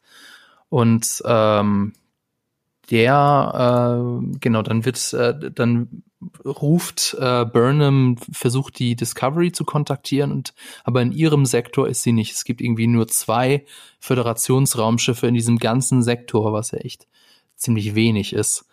Und dann kommen wir dann zu der Szene, die Marco vorhin auch gemeint hat, wo ihm die Tränen gekommen sind, der äh, Adi Zail hat 40 Jahre in diesem Raum gesessen und darauf gewartet, auf ein Hoffnungszeichen, dass jemand von der Föderation kommt. Und dann kommt endlich jemand von der Föderation, sehr pathetisch, und dann wird das Banner der Föderation gehisst, mhm. das etwas anders aussieht, als wir es kennen. Richtig, das hat nämlich nur sechs Sterne. Und normalerweise sind das deutlich mehr. Das ist auch ein schlechtes Zeichen, zu welchem, äh, welchem Stand äh, bei welchem Stand die Föderation angekommen ist, als dieses äh, Dilithium, äh, als dieser Burn ja. passiert ist. Kann man jetzt auch nur spekulieren, ob da schon die Föderation auf dem absteigenden Ast war. Oder es kann natürlich, natürlich auch überinterpretiert sein und es ist nur eine, eine Simplifizierung der, der, der eigentlichen Flagge dass sie das irgendwann äh, runtergedummt haben. Aber normalerweise Flaggen, die Sterne drauf haben und die Sterne repräsentieren ihre Anzahl irgendetwas, die kriegen ja eher mehr Sterne und nicht weniger. Also ein gutes genau. Beispiel ist zum Beispiel die amerikanische Flagge. Die hat auch Jahr, Jahrzehnte gebraucht, bis es, äh, äh ich glaube, 50 Staaten waren dann. Also 50 Sterne. Das ist gar nicht so alt. Das ist, glaube ich, 70 Jahre alt oder so erst, dass die Flagge so aussieht, wie man sie jetzt kennt. Und ähnlich ist es halt bei der Föderationsflagge mit den ganz vielen Sternen. Natürlich steht nicht jeder Stern jetzt automatisch für ein System. Äh, das sind ja deutlich mehr. Aber dass da nur noch sechs Sterne drauf sind, ist, könnte ja trotzdem was bedeuten. Ja. Wer weiß. Ich wollte noch mal was sagen. Es ist eigentlich, ich hatte es vorhin schon mal angesprochen, eigentlich hat das ja auch einen recht düsteren, An also könnte einen recht düsteren Anstrich das Ganze haben. Also die Föderation, wie wir sie kennen, ist untergegangen und so weiter und so fort. Aber wie geht's euch jetzt, nachdem ihr die erste Folge geguckt habt? Also für mich versprühte die Folge so eine gewisse Leichtigkeit und aber auch so, ein, so, ein, so, so einen hoffnungsvollen Blick in die Zukunft. Was ich ganz interessant fand, weil man hätte das Ganze ja auch sehr viel düsterer und sehr viel pessimistischer inszenieren können. Ja, bin ganz bei dir. Ich kann da. Ja, also. Genau so ist es. Ich, ich genau, aber ich bin trotzdem gespannt, was ja auch so immer wieder angeteased wird. Was machen die Gorn? Was haben die Gorn damit genau zu tun, dass, dass dieser Burn passiert ist? Also da wird sicherlich noch viel Aufklärungsarbeit geben. Ähm, ich hoffe mal nicht, äh, dass Burn was mit Bernhard zu tun hat, äh, Burn, Burnham zu tun hat. Das wäre ja verbrannter Schinken, wenn man es übersetzt. Ähm, Nein, kleiner Spaß beiseite. Also ähm, ich bin sehr, sehr gespannt. Ich vermute auch, dass wir die Gorn auch noch sehen werden in der Serie und ich bin gespannt, wie, wenn sie weiter ähm, wahrscheinlich dann rumreisen, um die Föderation wieder vielleicht irgendwie zusammenzubringen, äh, was den jeweiligen ähm, Leuten da so oder den verschiedenen Spezies so passiert ist. Und die Referenz übrigens zu Enterprise ist ja auch das mit dem Time Travel, dass dann äh, das, das Zeitreisen eigentlich ja äh, vernichtet und nicht mehr existent ist seit diesem temporalen Krieg. Und da war die Analogie zu der alten, äh, zu der neuen Enterprise-Serie. Ne? Und ähm, ja, ich bin gespannt. Also die haben eine Menge Möglichkeiten, darauf jetzt aufzubauen. Und ähm, worauf wir auf jeden Fall achten sollten, ist die Katze von Book. Wer weiß, was die noch für eine Bewandtnis hat. Grudge.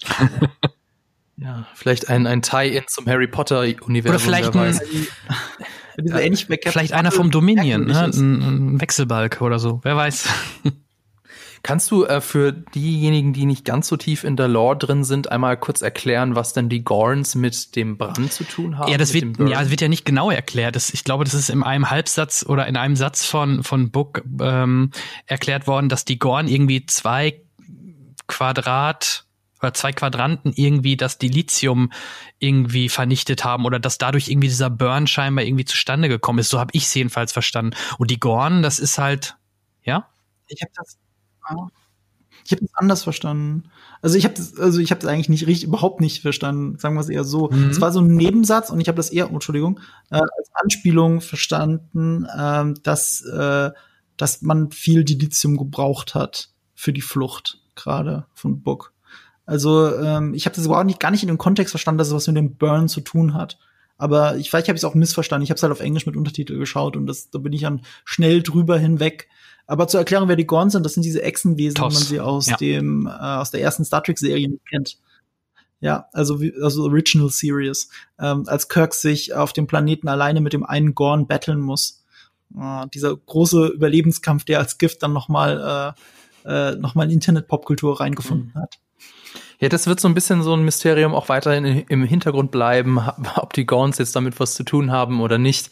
Oder äh, was, was dazu geführt hat, dass, dass die ganzen Dilithium-Kristalle explodiert sind. Das werden wir in den weiteren Folgen vielleicht herausfinden, vielleicht auch nicht. Äh, falls ihr diese Podcast-Folge später ähm, hört. Also wir reden jetzt nur oder wir haben jetzt nur über die erste Folge geredet. Die zweite Folge kommt dann ja am 23. Oktober raus. Wir nehmen diesen Podcast aber zwei Tage vorher auf. Also die haben wir noch nicht gesehen. Das ist ja äh, hierzulande auf Netflix empfangbar und auf Netflix sehbar, ist aber keine Netflix-Serie, obwohl Netflix das immer wieder behauptet. Das ist äh, eigentlich eine große Lüge. Das ist eine CBS-Serie, die wird von CBS ja, produziert. Ich würde es nicht als Lüge bezeichnen. Netflix ist Co-Produzent genau. der Serie tatsächlich. Sie, sie äh, schustern da ordentlich Geld mit rein. Also es ist nicht so, als würden sie nur die Lizenz bezahlen, dass sie es im Rest der Welt ausstrahlen dürfen, während es in den USA nur bei CBS All Access läuft, also bei Ab deren. Das ist ja Paramount Plus, ne? Ähm, sondern Ach bald, ja, stimmt. Bald, ja, bald. Also beziehungsweise oder sie sie wollen es gerade schon machen.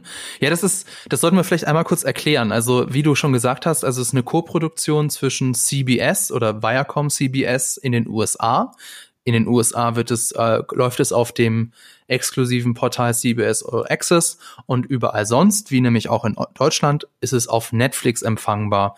Ich fand das immer nur ein bisschen witzig, dass es als Netflix, Netflix Original Series vorgestellt wird, ganz am Anfang obwohl das ja so nicht ganz richtig ist. Aber wer weiß.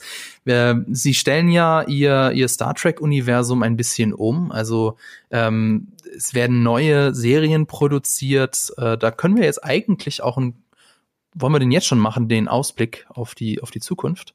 Können wir machen. Ich würde nur gerne das mit dem Gorn noch auflösen, weil genau. das ganz schnell nachrecherchiert. Ja, genau. Also äh, okay. da, da sagt Book, ähm, dass die Gorn äh, zwei Lichtjahre Subraum zerstört haben beim Versuch, künstliche Wurmlöcher zu schaffen. Und da hat Burnham auch nur kurz gesagt, die Gorn haben was getan? Und dann, dann wurde die Szene, aber ging die Szene weiter, weil dann keine Zeit mehr war für einen Dialog. Also, ne, die versuchen scheinbar künstliche Wurmlöcher zu schaffen mhm. und dabei zerstören oder gibt es diese Katastrophe und dabei zerstören die zwei Lichtjahre Subraum. Ja, das vielleicht noch mal kurz. Äh ja, aber, aber das hat nicht direkt mit dem Dilithium dann zu tun. Das ist ja nur, äh, wie sie künstliche Wurmlöcher gebaut haben.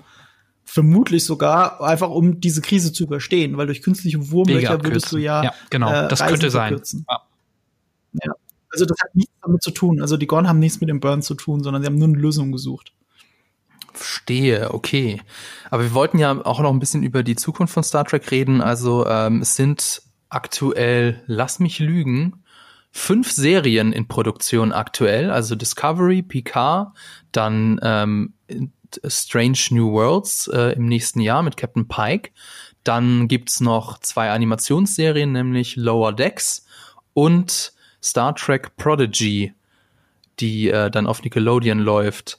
Ähm, Jan, du hast schon, hast du erzählt, du hast schon Lower Decks hast genau, du schon gesehen. Genau, Lower Decks ne? habe ich äh, gesehen und ähm, du hast es gerade schön erwähnt, das andere ist Nickelodeon. Also du hast bei diesen Zeichentrick- oder Animationsserien zwei verschiedene Zielgruppen. Also Lower Decks äh, zieht eher auf uns, also auf das ältere Publikum, die gerade mit TNG groß geworden sind, wo es viele Anspielungen auch in diesem Bereich gibt und auch Gaststars und Rollen und immer wieder Querverweise und selbst die Filme werden in einer Folge ganz speziell thematisiert. Also ich, ich hatte einen riesen Spaß dabei ähm, und es macht wirklich viel, viel Spaß.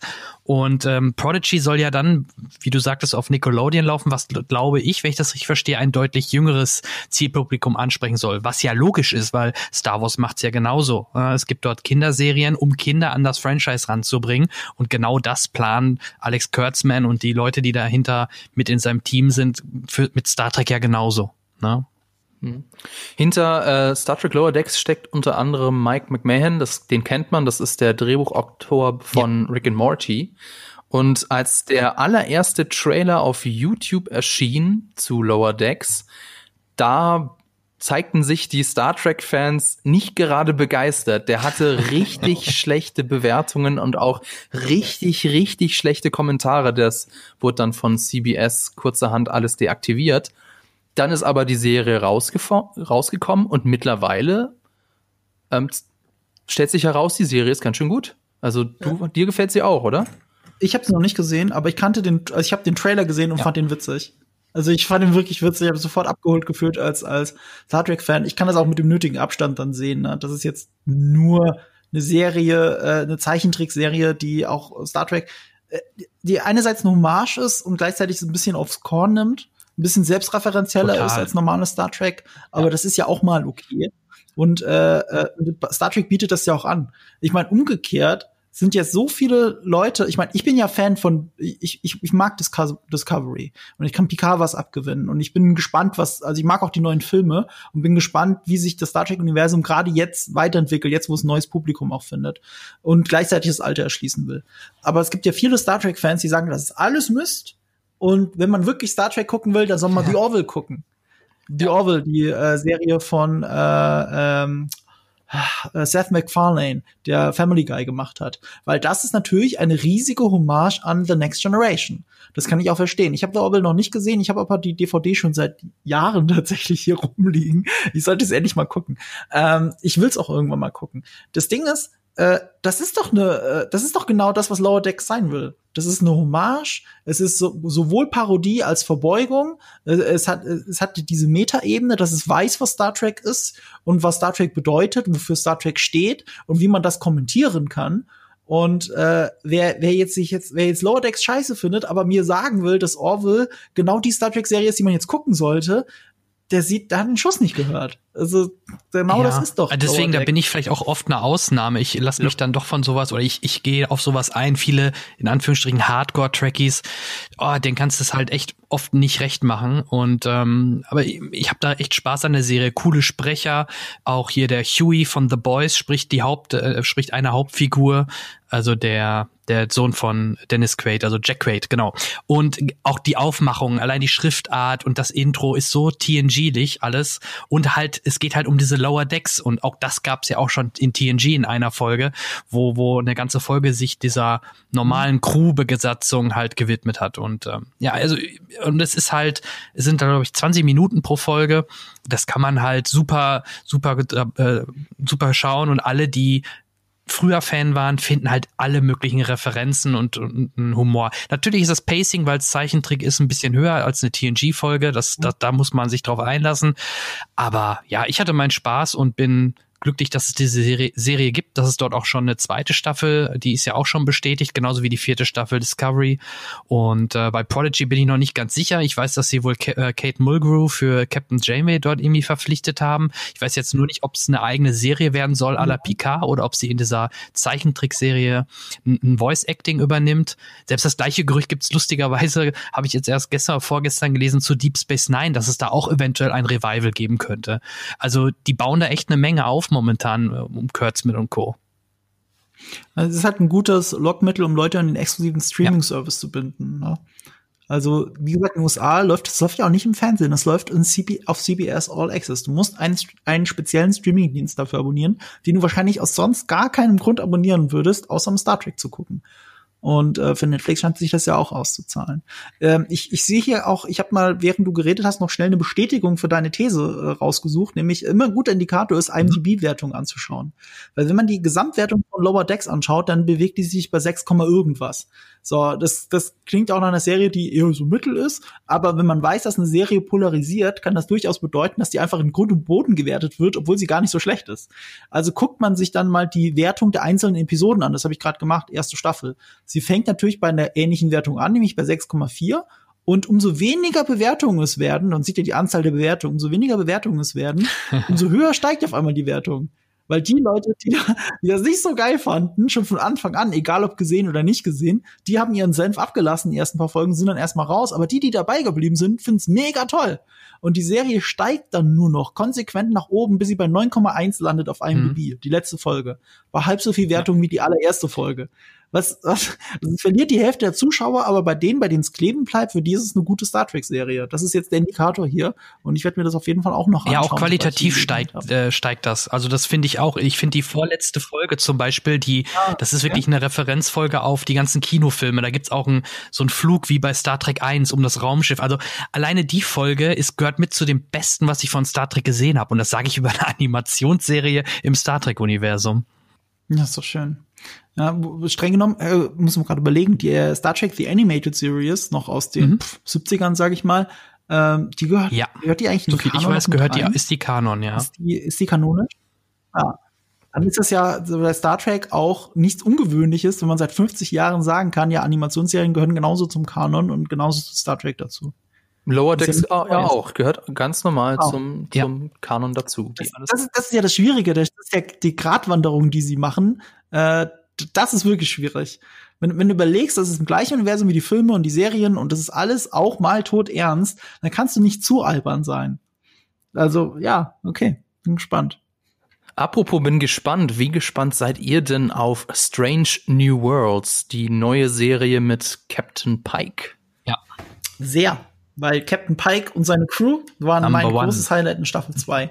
Und mit eins der wenigen Sachen, die mir äh, genau, Number One und Spock natürlich, mit die wenigen Sachen, die mir wirklich im Gedächtnis geblieben sind, weil ich es jedes Mal gefeiert habe, wenn man die in der Kamera Ja, und die Optik hat. der Enterprise, ne? Man weiß jetzt auch, warum Deswegen. die so viel Geld investiert haben, um die Enterprise-Brücke nachzubauen und die Enterprise in CGI zu entwickeln, weil sie können sie jetzt halt super weiterverwenden. Und wie du gerade sagtest, allein diese drei Figuren, der Cast ist super. Also ähm, so viel Charisma, wie Captain Pike in der zweiten Staffel Discovery versprüht hat, da, da kann nur eine gute Serie bei rauskommen. Also ich bin da auch sehr, sehr optimistisch Sie gehen ja angeblich zurück zu Star Trek TOS, zu The Original Series. Also es wird eine Art Case of the Week slash Planet of the Week äh, Episodenstruktur sein, aber mit äh, ja fortlaufenden Charakterentwicklungen.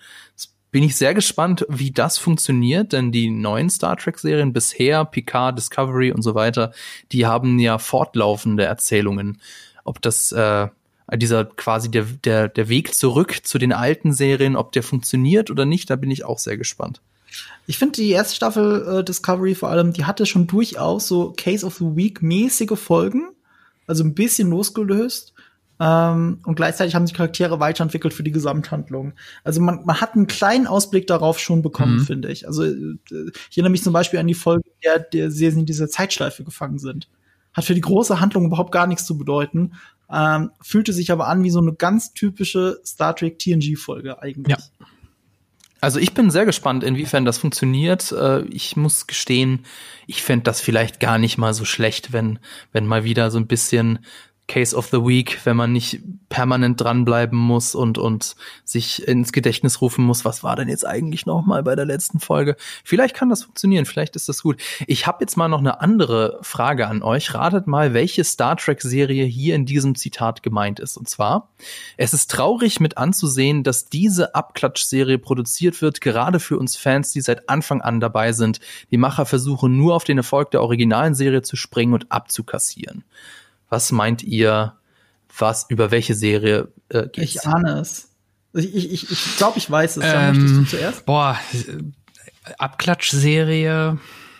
Das könnte TNG sein, nachdem Star Trek äh, in den, also damals lief und dann TNG rauskam, dass man das über TNG geschrieben hat.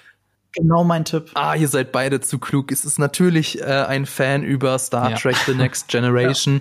Ich habe es extra ein bisschen abgewandelt, weil im Originalzitat sagt er nicht die Macher versuchen, sondern Gene Roddenberry versucht nur auf den Erfolg der originalen mhm. Serie zu springen. Dann würden mhm. wir uns natürlich wissen. Das Zitat vorweg, weil ich wollte jetzt mit euch hinten raus ein bisschen auch ja darüber reden, dass Star Trek zum einen so ein großes Publikum erreicht wie noch nie, auf der anderen Seite aber auch sehr polarisiert. Wir sehen das zum Beispiel an unserem Video, das gerade bei uns bei GigaTV Mac auf unserem Kanal läuft. Nämlich da haben wir ein kurzes Video gemacht über die über Strange New Worlds und in den Kommentaren geht's ab. Da sagen es gibt es viele, die sagen, also also besser als Discovery ist jetzt kein großes Kunststück. Das äh, alles ist besser als Discovery, während viele auch sagen, ähm, also mir gefallen die neuen Serien sehr gut. Und das frag ich, frag ich jetzt mal, und diese Frage gebe ich jetzt mal an euch weiter. Wo kommt denn dieser ganze Fan-Hate her? Warum polarisieren diese neuen Serien so sehr? Jan. Ich finde das ich würde mal gerne den unserem Gast als erstes. Danke. Äh, ähm, also ich habe da immer so ein bisschen die Analogie auch zu, zu Star Wars, ne? Die Ur-Trilogie und alles danach oder davor. Äh, überleg mal, wie Episode 1, 2, 3 auch ähm, zertreten und zermatscht worden ist, in der Luft zerfetzt quasi. Und ähnlich ist es bei Star Trek. Ähm, das, was der Bauer nicht kennt, das ist er nicht. Also gefühlt ist das so ein bisschen, die bleiben lieber in ihrer Nostalgie und lassen sich zum Teil leider, leider muss ich sagen, ungern auf Neues ein. Wenn es eine neue Crew ist, neues Schiff, auch noch alles anders aussieht, dann ist man von Prinzip aus oder sind viele vom Prinzip aus erstmal kritisch und dem Ganzen sehr skeptisch gegenüber. Und ähm, ja, ich glaube, dass aber auch viele in diesen Kommentaren vielleicht aber auch ähm, einfach ähm, generell das bei jeder Serie schreiben würden. Und äh, das ist dieses Fantum. Früher wurde George Lucas gehatet. Aktuell ist es dann halt bei den neuen Serien. Oder JJ Track, bestes Beispiel. Wie viele hassen die, die JJ-Filme? Wo ich immer noch sage, ja, die Filme haben ihre Schwächen, aber alleine die Crew und die Schauspieler sind so gut und auf den Punkt gebracht da finde ich halt so viel gut dran, dass ich diese, diese Filme auch gerne mit in mein Star Trek Herz aufnehme. Das Vor allem haben die Leute, die ja, Filme Naja, Star Trek 5. Die alten Filme, ja. ja die Wenn selbst Star Trek Fans ja, selbst Star Trek-Fans sagen ja, dass nur ja. jeder zweite Film gut ist. Die ungeraden Zahlen. Nee, die geraden. 2, 4, 6, So war das, glaube ich. Nee, nee, ah, verdammt, genau andersrum. Okay. Auch halt ja. Und dann kam Nemesis. Okay. hat alles kaputt gemacht. Ja. Die ganze Zeit, das hat bis dahin minutiös gestimmt und dann kam Star Trek 10. Ach, fuck. Also die, ja. die Kritik, die ist ja wirklich sehr diffizil. Also und es wird auf der einen Seite werden eben die Drehbücher kritisiert, die ja angeblich mit Plotholes voll seien und mit dem Kanon brechen würden. Äh, Marco, wie kannst du das nachvollziehen? Ist es wirklich so, dass da der Star Trek Kanon mit Füßen getreten wird? Es ist halt so, Star Trek hat aber selber den Kanon schon immer mit Füßen getreten. Weißt du, wir haben hier drüber, äh, dieser alte Vorwurf, den du vorhin genannt hast, ja, Burnham wird ja nie erwähnt vorher. Ja, Spocks Bruder wird auch nirgends erwähnt und kommt auf einmal in Star Trek 5 vor. Das ist halt, Star Trek macht das schon immer. Da gibt's drei Millionen Widersprüche und die Plots sind nie unfassbar perfekt ausgeklügelt. Ich erinnere mich daran, dass einer der besten Star Trek-Filme Zorn des Khan voll mit Plotholes ist. Also gerade wenn es darum geht, äh, dass er eigentlich den Kanon der eigenen Serie, weil das ja auf einer Folge der Serie beruht, mit Füßen tritt. Also ähm, hier das Chekhov kennt Khan gar nicht. Und, und die ganze und die, und die, und die, und die ganze der ganze Film fängt schon damit an, dass er Khan wiedererkennt. Und, und die sollten sich gar nicht kennen. Khan hat sogar, trägt sogar da schon äh, Insignien von, von, äh, von, der, von der Sternenflotte, die er noch gar nicht haben können, haben können sollte und so weiter. Du findest überall Fehler. Und der Vorwurf, deswegen haben Jan und ich das auch sofort enttarnt, dass es äh, ein TNG-Kommentar war, den du vorgelesen hast, ja. weil das schon immer so war. Bei jeder einzelnen Star Trek-Serie, die es jemals gegeben hat, haben Leute gesagt, also bis auf die Original Series natürlich, haben Leute gesagt, früher war alles besser und das ist doof. Also das ist wirklich, ich mich wundert es immer oder was heißt wundert? Wundert tut's mich schon lange nicht mehr, aber ich finde es eigentlich so schade, dass man mit mit solchen äh, strengen Barrieren nur das funktioniert und das ist doof und äh, alles was Neues ist doof und äh, das ist jetzt viel zu aufgeschlossen, alles ist SJW und so weiter und so fort. Dabei war Star Trek doch schon immer der Vorreiter daran, ähm, neue Sachen im Fernsehen auszuprobieren, weiterzudenken, die Gesellschaft weiterzudenken, hoffnungsvoll zu sein, aufgeschlossen zu sein. Ich meine, wenn es in einer Serie um Aufgeschlossenheit geht, dann ja wohl um Star Trek. Und deswegen ist dieses unfassbare Paradoxon im Raum, dass ausgerechnet Hardcore ja. Star Trek-Fans oft genau dagegen sind. Hm. Da ja, sprichst du also, was Richtiges an, und zwar, ähm, das ist mir auch leider aufgefallen bei einigen kritischen Kommentaren, natürlich nicht bei allen kritischen Kommentaren, also man kann ja die modernen Serien tatsächlich auch scheiße finden und dafür gute Gründe haben, aber leider gibt es wohl auch unter Star Trek-Fans man kann es nicht anders sagen, Rassisten und Frauenfeinde. Also da gibt es viele, die schreiben so, ja, so eine Heulsuse, so, so eine Kampflesbe will ich nicht sehen. Das ist halt einfach frauenfeindlich und ja. also da, sowas, dass man sich sowas so nicht schämt, sowas zu schreiben. Ich möchte damit aber natürlich nicht äh, berechtigte Kritik vom Tisch wischen, weil es gibt auch viele, die sagen, ähm, genau das, was du gerade gesagt hast. Also in Star Trek geht es darum, ähm, Vorurteile zu überwinden. Es geht darum, dass dass es eine bessere Zukunft gibt. Es geht darum, dass letztlich das beste Argument oder die beste Idee am Ende gewinnt.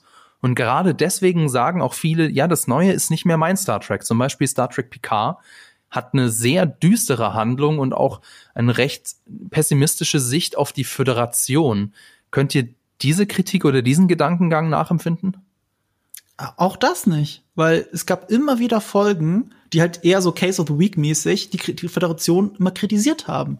Und in Filmen, in den Filmen war das schon öfter ein ganz großes Thema. Ich, denk, ich denke nur an das unentdeckte Land oder ähm, äh, Star Trek, äh, Aufstand. der neunte noch Insurrection. Äh, ist egal, Star Trek 9. Auch sehr Föderation, der Aufstand, der Aufstand. Ähm, auch sehr föderationskritisch. Das ist nichts Neues in Star Trek. Und ähm, komischerweise vergessen es die Leute dann. Das ist ja Nitpicking, weil, weil es, es unterstützt eine Narrative, die man selber unterstützt. Das ist einfach nur ein fadenscheiniges Argument. Ich, ich finde zum Beispiel, ich mag Discovery. So, ich mag Discovery, aber ich kann auch ohne Probleme sagen, finde ich, ähm, dass die, äh, äh, die, die, die schwule Beziehung zwischen dem Arzt und dem Ingenieur ist, ist etwas, was, was mir wirklich ans Herz geht. Das gefällt mir, wie sie es aufgegriffen haben, wie sie es darstellen. Das sind zwei meiner Lieblingsfiguren innerhalb der ersten Staffel. Ich finde das fantastisch. Aber ich finde, dass die zweite Staffel das für mich ein bisschen kaputt mhm. macht, mhm. indem die tote Figur wiederbelebt wird. Mhm. Das, das ist dann eine Kritik von mir am Plot. Warum ihr, ihr nehmt die Fallhöhe aus dieser Geschichte heraus, indem ihr den anderen nicht seine Trauer überwinden lasst, sondern einfach sagt, ah nee, der kommt wieder. So, mhm. das ist mhm. lazy Storytelling, das ist überhaupt nicht gut. Das gefällt mir nicht. Das sind, das, da kritisiert, ich kann etwas mögen und es trotzdem für das, was es schlecht macht, kritisieren. Aber das eine schließt doch das andere nicht aus, weil ich finde, gar keine Star Trek-Serie war wirklich je perfekt. Hm. Immer, du hast immer irgendwo die Pappwände gesehen. Hm. Du hast immer gesehen, dass irgendjemand nur angemalt wurde. Du hast immer gesehen, dass es Widersprüche in der Geschichte gab, dass es nicht konsequent war. Äh, Gerade bei The Original Series, da geht das schon los, aber das kann ich auch mit so viel Genuss gucken, weil ich sehe, wo die Ursprünge gemacht worden sind. Eben was äh, auch äh, Inklusion im Fernsehen angeht. Das sieht man ja schon bei The Next Gen äh, bei äh, The Original Series. Gleichzeitig gibt's eine Stelle, wo ähm, ich, ich komme auf den auf die Folgennamen natürlich nicht. Ich glaube, das ist zweite Staffel rum. Äh, da retten sie da, da, da retten sie Menschen auf einem Planeten, wo sich herausstellt, dass dieser Planeten eine Art Vergnügungspark ist. So, alles, was sie da erlebt haben, alle Tode der Crewmitglieder sind so nie wirklich passiert. Das ist alles nur so gespielt. Und am Ende kommt dann, kommt dann ungelogen, kommt Spock und, äh, und, und hier äh, McCoy kommen mit Frauen rechts und links im Arm ins Bild gewackelt, sexistisch hoch drei und reden dann auch mit denen so, also in der deutschen Synchro sowas wie Namäuschen, dann gehen wir jetzt feiern oder irgendwie sowas. Also es löst sich alles in Wohlgefallen auf, weil in Wirklichkeit ist niemand gestorben, äh, während da ganz viele Crewmitglieder in dieser Folge gestorben sind, ist in Wirklichkeit niemand gestorben und am Ende wird mit den hübschen Frauen feiern gegangen. Selbst Spock ist da dabei. So, das ist ja für mich ein Riesenverrat an Star Trek, wofür alles Star Trek steht. Das ist einfach Trash ja. hoch drei. Aber sowas also vergisst ich, man dann. Weil Nitpicking. Vor allem äh, pessimistische Weltsicht, da wollte ich jetzt eigentlich, äh, du, Jan, du siehst es wahrscheinlich auch etwas anders, wenn du schon sagst, dass einer deiner Lieblingskapten ein Captain aus äh, Deep Space Nine ist. Deep Space Nine ja, und hey, da ging die Kritik Serie, los, wie kein Raumschiff, die sind nur auf einer Raumstation, das ist doch kein Star Trek mehr. Oder wie eine Star Trek-Serie ohne den namengebenden Raumschiff Enterprise ist doch keine Star Trek-Serie.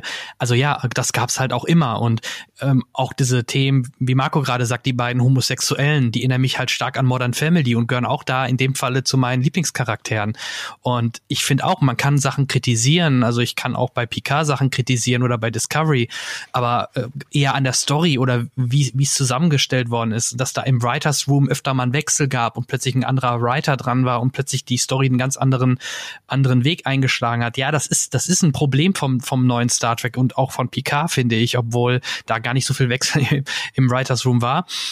Aber sowas, äh, wie du gerade sagtest, dass solche Kommentare noch kommen, gerade bei Leuten, die, dem man vielleicht eher, die man eher Richtung Star Trek Fan äh, einstufen würde, die haben es entweder nicht verstanden, was Star Trek auch ausmacht, ähm, oder die gehören da gar nicht zu und wollen einfach nur Hate verbreiten oder irgendwelche Kommentare schreiben, um, um andere Leute zu provozieren. Also anders kann ich es mir nicht erklären. Und ja, Deep Space Nine, schwarzer Kapitän, war auch damals, glaube ich, auch das erste Mal so auf jeden Fall als Leadfigur, als Hauptfigur, eine starke weibliche Rolle, Rolle mit Kira Nerys und, und, und. Also auch da hatte man schon echt echt, echt starken Cast und echt gute Ideen, äh, wie man das Ganze so aufstellen kann. Gut, irgendwann haben, hat man die Defiant bekommen, dann gab es auch ein Raumschiff, aber in der Summe ähm, gab es auch gerade bei DS9 eine Menge Kritik und die, ich, ich weiß nicht, ob ihr das kennt, es gibt zu Deep Space Nine ähm, äh, nach, die letzte Folge hieß ja What We Left Behind oder What You Leave, Left Behind und da gab es eine Doku, What We Left äh, Behind und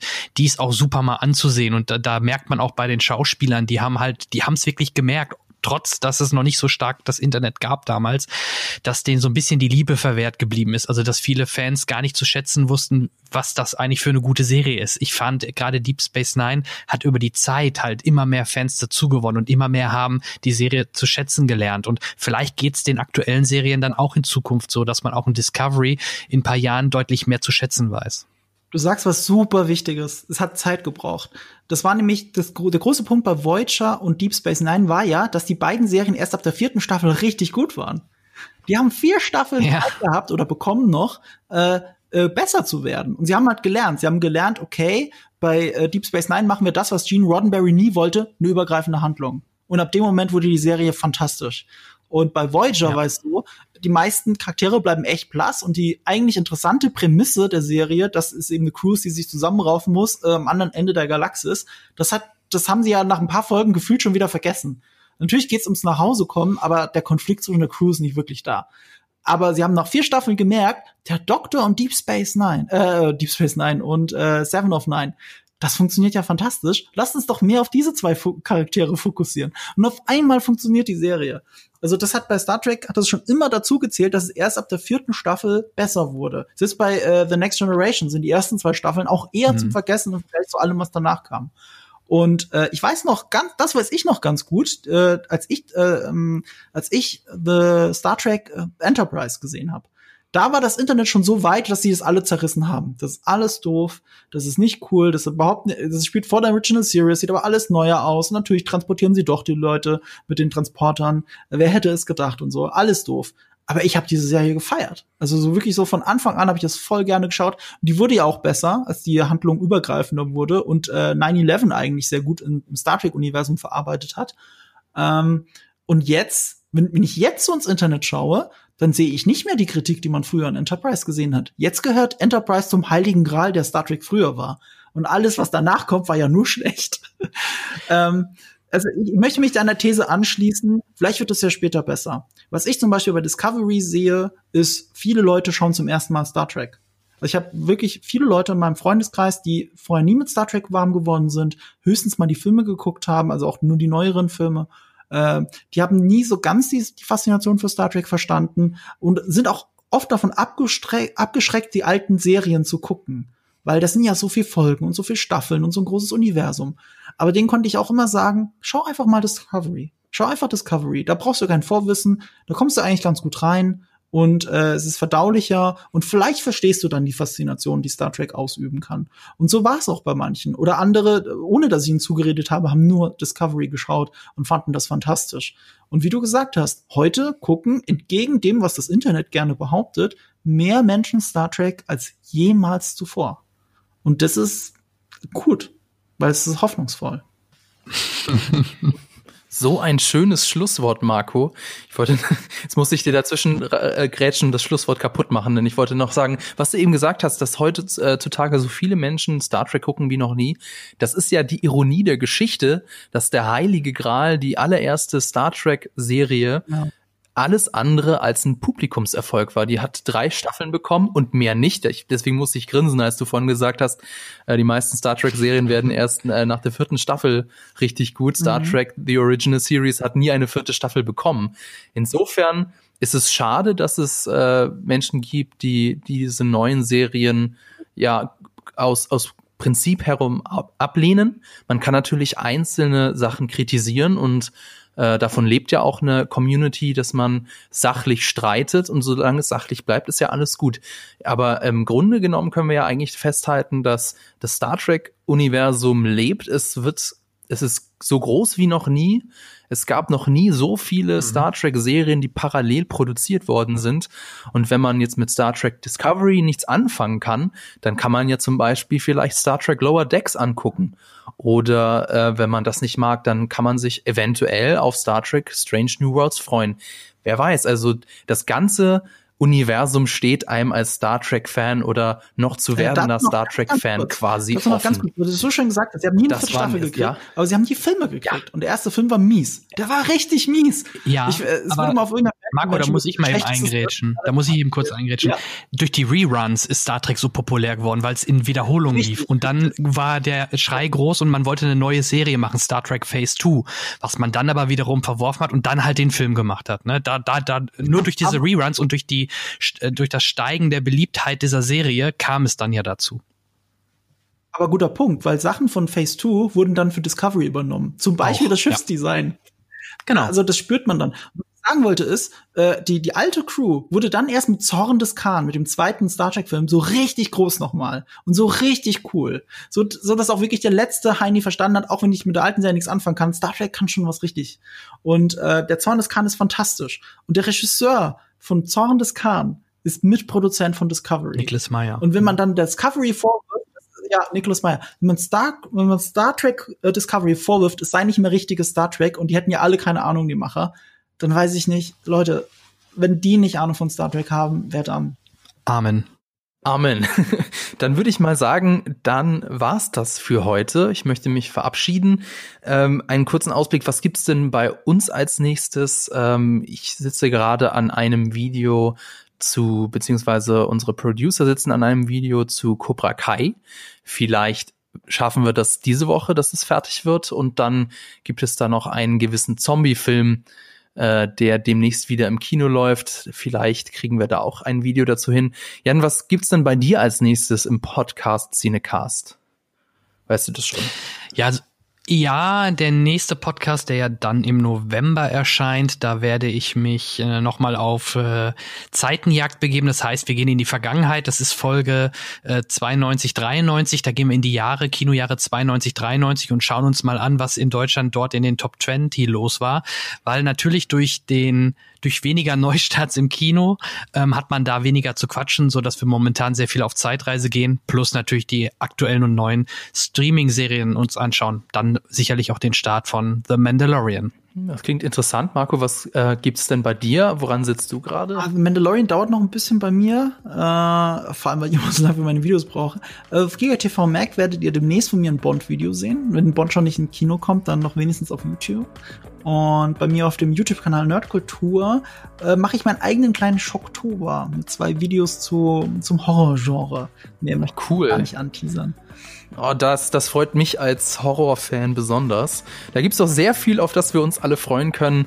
Wenn es euch gefallen hat, dann gebt uns doch eine positive Bewertung oder einen netten Kommentar unter diesem Podcast.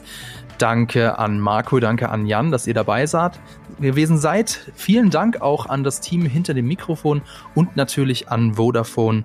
Bis zum nächsten Mal.